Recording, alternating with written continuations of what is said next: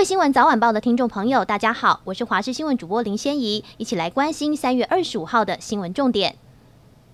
把握今明两天的好天气，气象局指出，今天偏南风，水汽持续减少，中南部转晴，低温也大幅回升，而西半部高温将达到三十二度，提醒云嘉地区要注意浓雾。预计今天各地夜晚清晨低温大约十八到二十二度，白天气温明显回升，东半部高温大约二十六、二十七度，西半部可以达到二十八到三十二度。但明天晚间开始受到锋面影响，下周日到下周一全台有雨，下周二、下周三略为回温。乌俄战争持续一个多月，根据基辅独立报最新消息指出，俄罗斯军方已经下达命令，要求战争在五月九号前结束。报道指出，乌克兰武装部队参谋总部的情报显示，俄罗斯军队已经被下达命令，要求战争在五月九号前结束。事实上，五月九号正是俄罗斯的胜利日。俄罗斯总统普丁上台后，为凝聚民族自豪感，也积极推动发展胜利日及相关纪念活动。英国政府最新宣布，针对俄罗斯增列五十九个制裁对象，包括三十三人、二十六个团体资产予以冻结。瓦格纳佣兵集团、世界最大钻石生产商阿罗莎等人都在列。自乌俄战争开战至今，已经有超过一千个俄罗斯、白俄罗斯个人与企业被列入英国政府的制裁清单。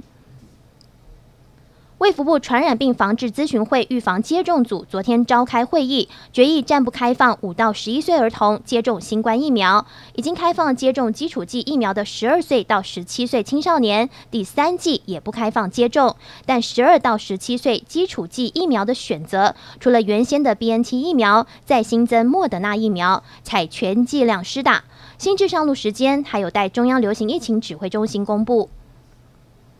央行升息后，贷款族利息负担有感增加。劳动部开出冻涨第一枪，宣布劳工纾困贷款维持百分之一点八四五后，财政部也严拧跟进，将青年安心成家房贷利率百分之一点四冻涨到年底。市场预期就学贷款、公教人员逐巢优利贷等政策性贷款将被列为下一波冻涨的检讨标的。行库主管表示，就学贷款因为有教育部补贴，若要动涨可能性较大，但公教房贷是招标也没有补贴，加上今年除了台银之外，中信银也承做公教房贷，有民营银行介入，公教房贷利率想要动涨恐怕不容易。